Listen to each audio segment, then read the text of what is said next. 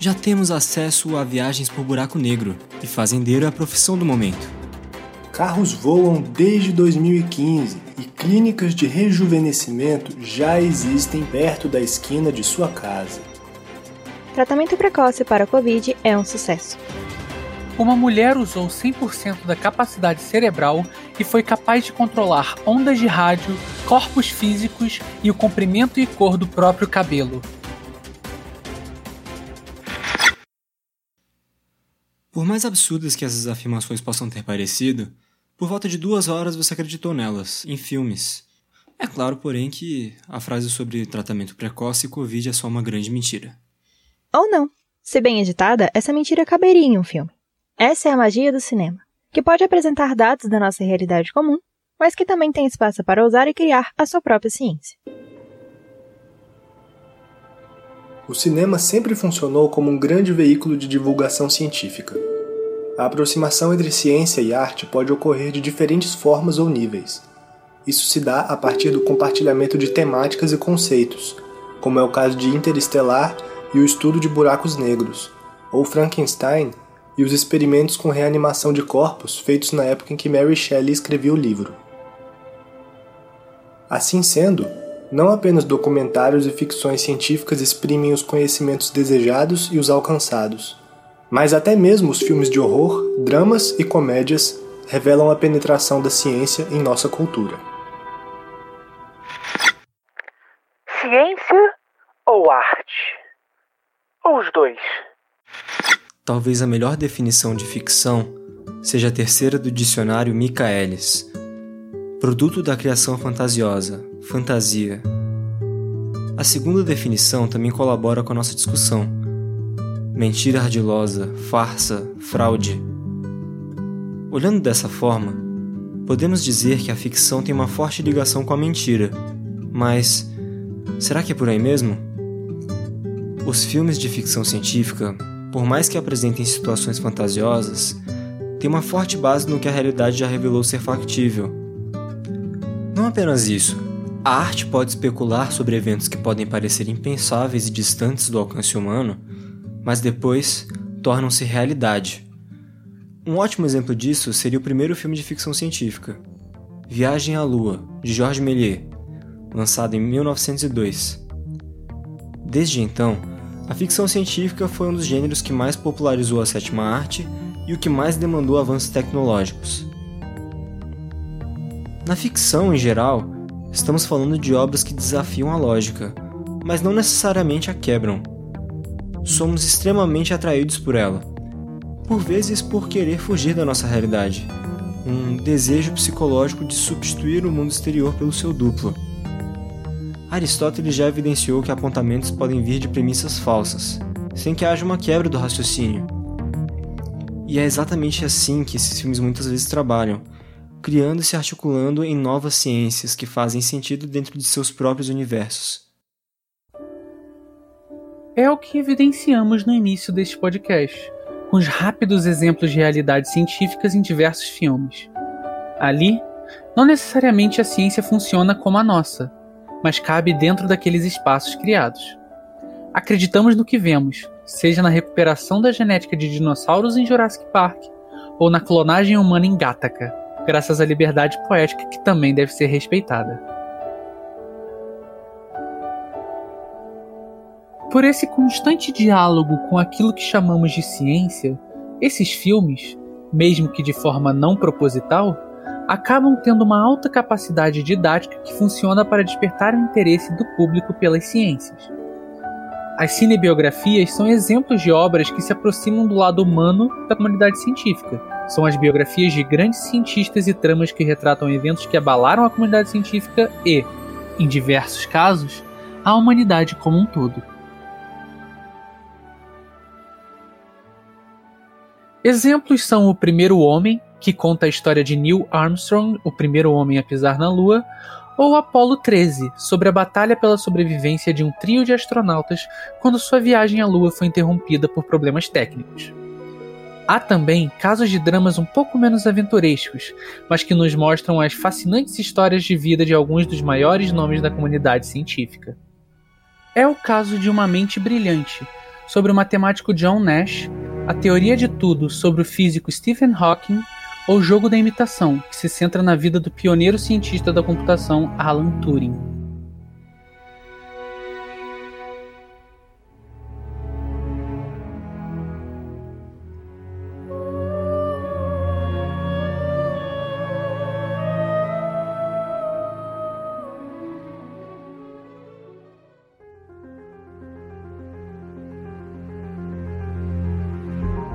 Apesar de o foco desses filmes não ser a divulgação científica, eles ainda assim popularizam não apenas esses indivíduos, mas as suas contribuições para o mundo.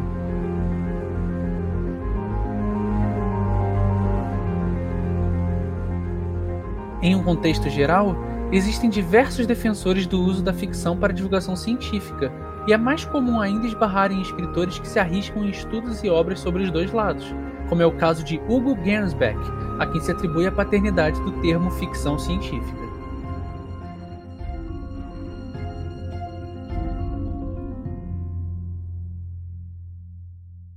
Existe um trecho no artigo Cinema Imaginário Científico, de Bernardo Jefferson de Oliveira, que ilustra muito bem o que falamos até agora. Ele diz o seguinte: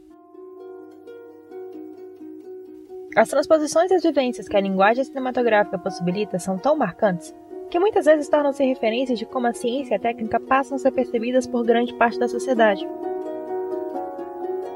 Mais do que aprendizagens derivadas das práticas educativas formais, as experiências vivenciadas nos filmes acabam compondo boa parte do arsenal simbólico através do qual a opinião pública passa a vislumbrar os alcances dos empreendimentos científicos e tecnológicos. Um exemplo caricato é o título da amostra de cinema que o Centro de Astrofísica da Universidade de Harvard, ninho de vários cientistas laureados, mantém há algum tempo. Tudo que aprendi sobre ciência foi pelos filmes.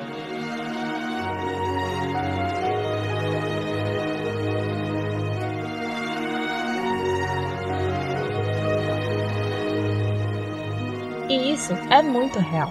Somos constantemente inspirados por esses filmes, almejando ser o próximo Alan Turing criando uma máquina revolucionária enquanto vemos o jogo da imitação, ou a próxima Marie Curie, fazendo descobertas fantásticas sobre elementos químicos vendo radioativo. Obras de ficção científica constantemente influenciam pessoas que escolheram a carreira científica como sua profissão. Patrick McGillan, em seu livro Fritz Lang, The Nature of the Beast, lembra quando foi convidado de honra em um seminário sobre ciência espacial realizado no Centro Governamental de Pesquisa no Alabama, em 1968. Tudo isso por causa de seu filme A Mulher na Lua, lançado em 1929 e considerado o primeiro filme de hard science fiction, ou ficção científica dura ou séria gênero mais tarde tornado imortal por causa do filme 2001, Um Odisseia no Espaço de Stanley Kubrick.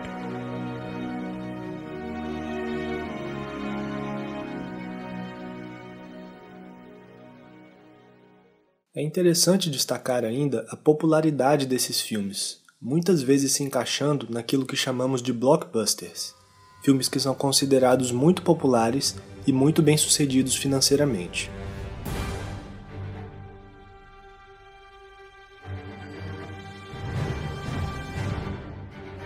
É o caso de Vingadores Ultimato, um filme que mistura ficção científica e ação e que é considerado o maior blockbuster de todos os tempos, com um faturamento de bilheteria superior a 2,7 bilhões de dólares.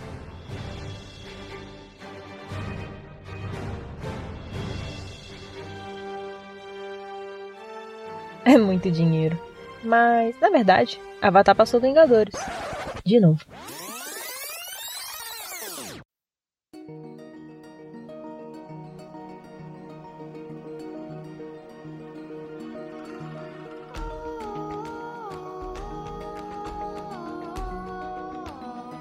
É, pensando nesses últimos, não necessariamente eles servem para divulgação científica. Devido à sua ampla difusão, os blockbusters podem sim abordar temas científicos, levando a um grande número de pessoas informações que elas não acessariam por outros meios. Porém, eles estão muito mais atrelados ao sucesso diante do grande público, trazendo visibilidade sim para as ciências, mas de uma maneira muito mais restrita e que não leva ao interesse de estudos pela área que realmente aconteceriam na vida real. E por que levaria isso? Dá para descobrir que não existem joias do infinito seria muito decepcionante. De fato, Mas talvez isso gere um pequeno problema no caminho: a questão da desinformação e a falta de destaque que certos filmes importantes para a divulgação científica têm quando disputam salas de cinema com filmes mais populares. A ficção é moldada pelo que o público provou gostar. Então, de certa forma, nós somos parte formadora dessa liberdade poética, que impulsiona nossa criatividade e aguça nossa eterna busca por entretenimento, ao mesmo tempo que pode poluir nossa mente com verdades rápidas e falsas verdades.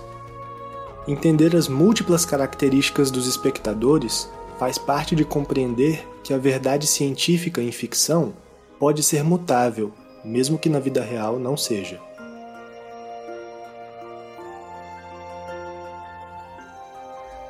Mas isso só é saudável se reconhecermos que há pessoas que não possuem esse interesse de busca pela verdade no cinema. Para esses, apenas aceitar que nem tudo que se vê em um filme é verdade já é suficiente para manter a divulgação científica intacta, garantindo seu valor enquanto propagador de conhecimentos.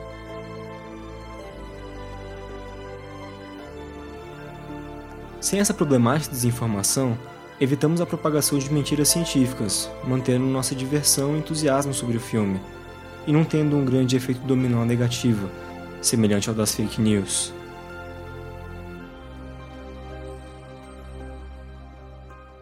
Assim, apesar de um meticuloso cuidado no aspecto visual e artístico, vale lembrar que não é todo filme que tem uma grande preocupação com a veracidade científica. Isso nem deve ser um problema. Basta termos uma certeza absoluta: a de que somos capazes de assimilar informações falsas, mas aproveitá-las em contexto cinematográfico e de entretenimento, e mantê-las em nossa memória como acaso de seu meio, e não verdade absoluta.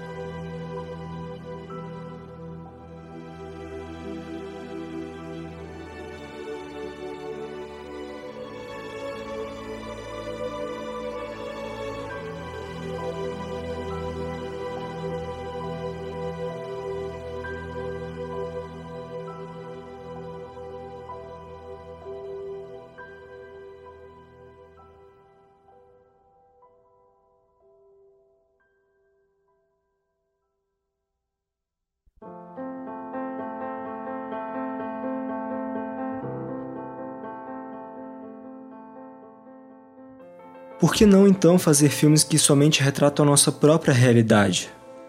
Pensar que gostamos de fugir desta já seria uma ótima alternativa, mas um retrato do que vivemos também é um prato cheio para o cinema.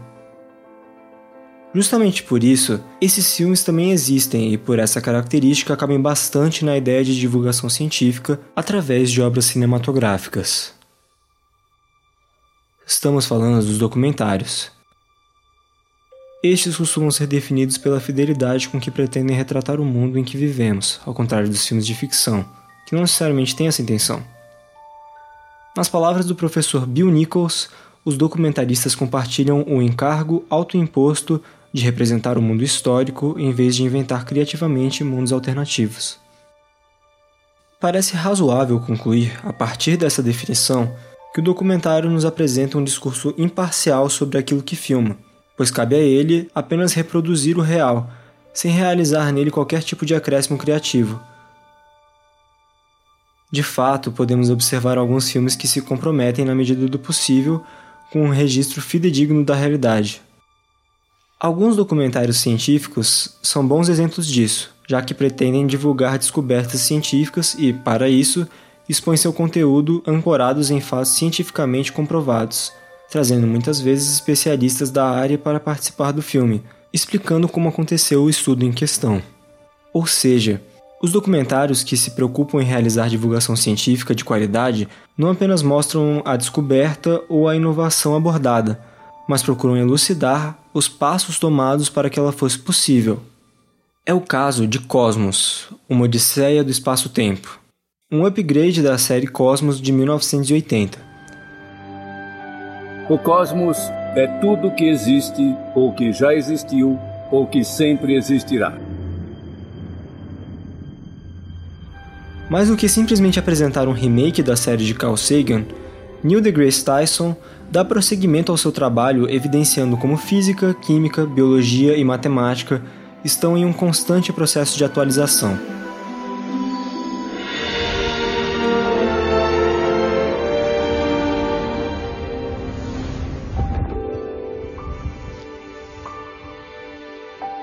Pensando em divulgação científica no Brasil, a criação do INSE, Instituto Nacional de Cinema Educativo, no ano de 1936, foi um marco da produção audiovisual nacional destinada a esse fim.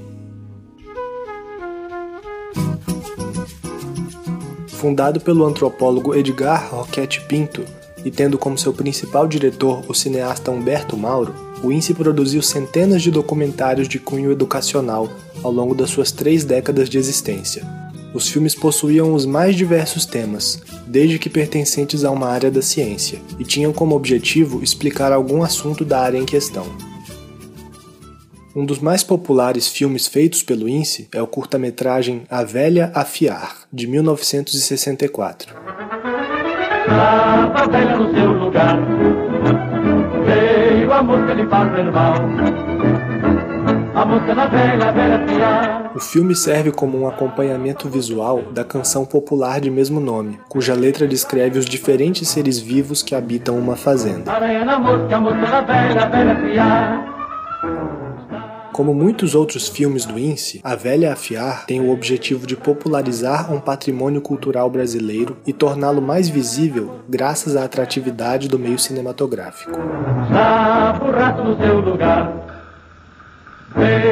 Gato fazer mal.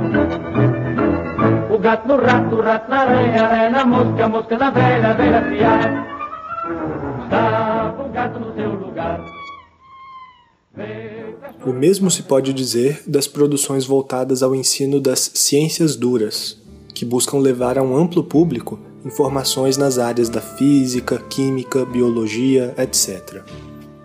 Podemos citar o curta-metragem Orquídeas, de 1937, que descreve algumas espécies de orquídeas que florescem no Jardim Botânico do Rio de Janeiro, ou também o curta O Oxigênio, de 1958 que explica a produção de oxigênio pela indústria brasileira e encena um experimento em laboratório para demonstrar algumas características desse elemento químico.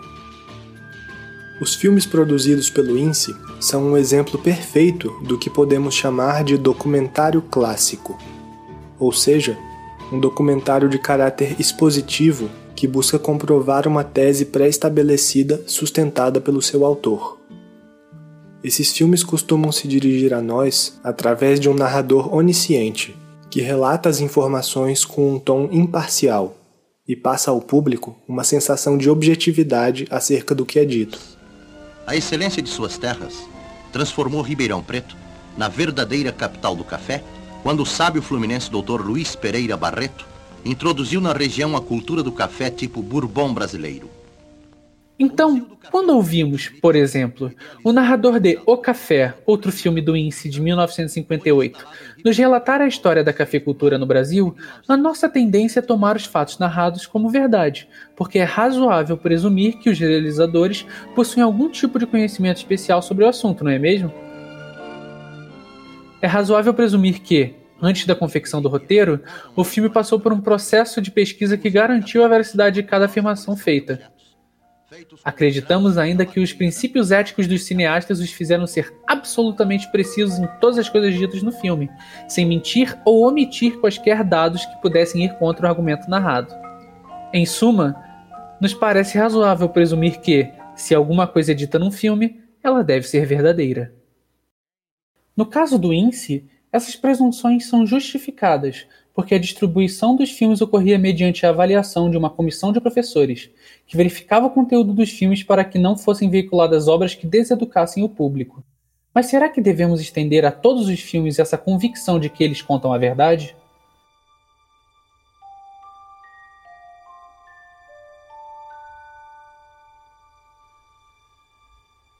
Em 1920, o fotógrafo Robert Flaherty chegava às Ilhas Belcher com o intuito de fazer um filme sobre os Inuit, um povo indígena habitante da região. O seu objetivo com o filme era que ele fosse um retrato fidedigno dos Inuit, como ele os havia conhecido em suas visitas anteriores à ilha. Flaherty realizaria então um documentário sobre os esquimós, lançado em 1922 com o nome Nanook, o Esquimó.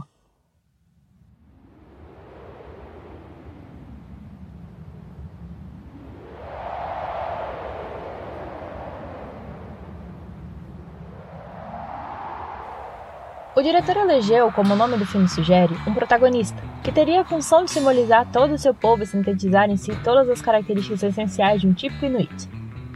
O esquimó chamado Nanook foi o escolhido, e o filme acompanharia seu dia a dia junto de sua família, a fim de registrar os seus hábitos de caça, pesca, locomoção, relações familiares do grupo e etc. Ao assistirmos Nanook, o esquimó, temos a sensação de estar acompanhando as vidas de uma típica família de indígenas canadenses, registradas exatamente da maneira como o diretor os havia encontrado naquele momento. Quando assistimos as personagens andando de canoa, construindo um iglu ou mesmo caçando uma morsa, no clímax do filme, acreditamos em tudo aquilo que vemos, porque as imagens do filme nos servem como prova de que tudo isso é verdade. As imagens fotográficas, ao registrarem o mundo das aparências exatamente da maneira como ele ocorre, nos possibilitam concluir que tudo aquilo que aparece no filme realmente aconteceu daquela maneira como nós o vemos.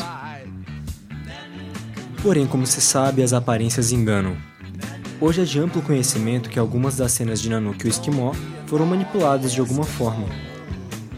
Os planos que mostram o interior do iglu, por exemplo, mostram um iglu falso, construído especialmente para o filme, para que a câmera coubesse dentro dele.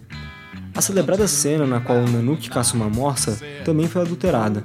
Flaherty insistiu que ele utilizasse um arpão, quando já era costume dos Inuits a caça com rifles. Além disso, as personagens que o filme nos apresenta como uma forma real não têm qualquer ligação de parentesco entre si, e a mulher que interpreta a esposa de Nanook era, na verdade, mulher do próprio diretor do filme. Tudo isso quer dizer o seguinte: mesmo a mais convincente das imagens não nos fornece um acesso direto à verdade, seja lá o que isso quer dizer. As imagens dos Inuits vistas no filme nos parecem espontâneas e, por isso, neutras, mas os bastidores da filmagem nos dizem o contrário. Em vez de nos apresentar a vida dos Inuits como ela realmente acontece, o filme nos apresenta a vida dos Inuits de acordo com a visão do diretor do filme, Robert Flaherty. Isso não significa, é claro, que Flaherty era um homem mal intencionado e que distorceu os acontecimentos captados visando apenas o ganho pessoal. O que isso pode significar, na verdade, é que, mesmo com a intenção de ser o mais imparcial possível, um cineasta não pode evitar de deixar no filme as suas próprias impressões a respeito do que filma. Não existe arte imparcial, porque toda arte é feita por alguém e esse alguém tem suas opiniões, preferências, desejos, e estas acabam inevitavelmente entrando nas suas obras. Não é um problema que exista um retrato dos Inuits segundo Robert Flaherty. O que seria um problema, porém, é se existisse somente o retrato dos Inuits segundo Robert Flaherty. Assim como em qualquer área da ciência, é importante que exista no cinema outras obras, feitas por outras pessoas, que apresentem novas perspectivas sobre o mesmo assunto. Desse modo, garantimos, assim como no processo científico, que uma determinada discussão nunca se encerre e esteja em sempre constante atualização. E então, como fica toda a questão sobre a divulgação científica no cinema? Devemos dar todo o crédito a obras que se engajam nesse trabalho ou devemos temer seu conteúdo? Devemos dizer, não, filmes de ficção são grandes mentiras inventadas para tirar o dinheiro de nossos bolsos. Devemos duvidar dos documentários que assistimos em domingo à tarde na Netflix? Calma lá, também não precisa disso tudo. A verdade é que sim, o cinema pode ser usado no processo de divulgação científica, mas esse não é seu principal objetivo. Além disso, confiamos muito nos filmes de ficção científica para fazer previsões certeiras sobre o futuro. Mas carros ainda não voam, e a viagem mais longa que eu fiz foi para a praia, e não para o espaço. Como bem lembra Asher, a ficção científica não é para fazer previsões certeiras sobre o futuro, sua função é entreter e estimular a imaginação. E no fim das contas, ela cumpre muito bem esse papel. Já no caso dos documentários, até eles devem ser analisados mais de uma vez. Não há imparcialidade em suas montagens e as informações que eles trazem podem ser simplesmente um convite para que você pesquise mais sobre. Nunca te disseram que uma pesquisa você deve apontar mais de uma fonte? O mesmo vale para o conhecimento que você adquire para si. Então, será mesmo que filmes podem ser fontes confiáveis de divulgação científica? Podem sim, é claro. Contanto que nós tenhamos em mente que, assim como qualquer pesquisa científica, cada filme contará com viés particular e pode, e deve, ser criticado com base nisso. Confie no seu senso crítico quando ele apitar e saiba dividir o mundo da imaginação da sua realidade. Pesquise mais se o assunto te interessar. Lembre-se de comprar o ingresso antes e escolher uma cadeira confortável. Por fim, aproveite o filme e aprenda algo com ele, nem que seja como cantar uma música legalzinha. Esse filme não é sobre divulgação científica. Eu sei, mas a música é ótima.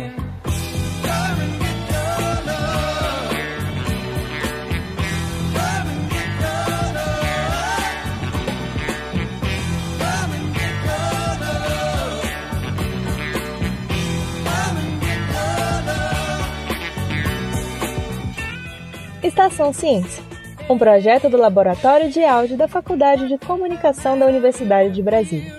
Esse episódio contou com áudios dos membros da equipe e de outros bancos de áudio. Foi produzido, escrito, dirigido e apresentado por Ana Carolina do Carmo, Franco Carneiro, Paulo Aile Santos e Pedro Mesquita, sob orientação do professor Elton Bruno Pinheiro e mentoria de Luísa Chagas. Para ouvir outros episódios do Estação Ciência e conhecer mais produções do Lab Áudio UNB, acompanhe as nossas redes sociais e o site labaudio.unb.br. Viva a ciência e até a próxima estação!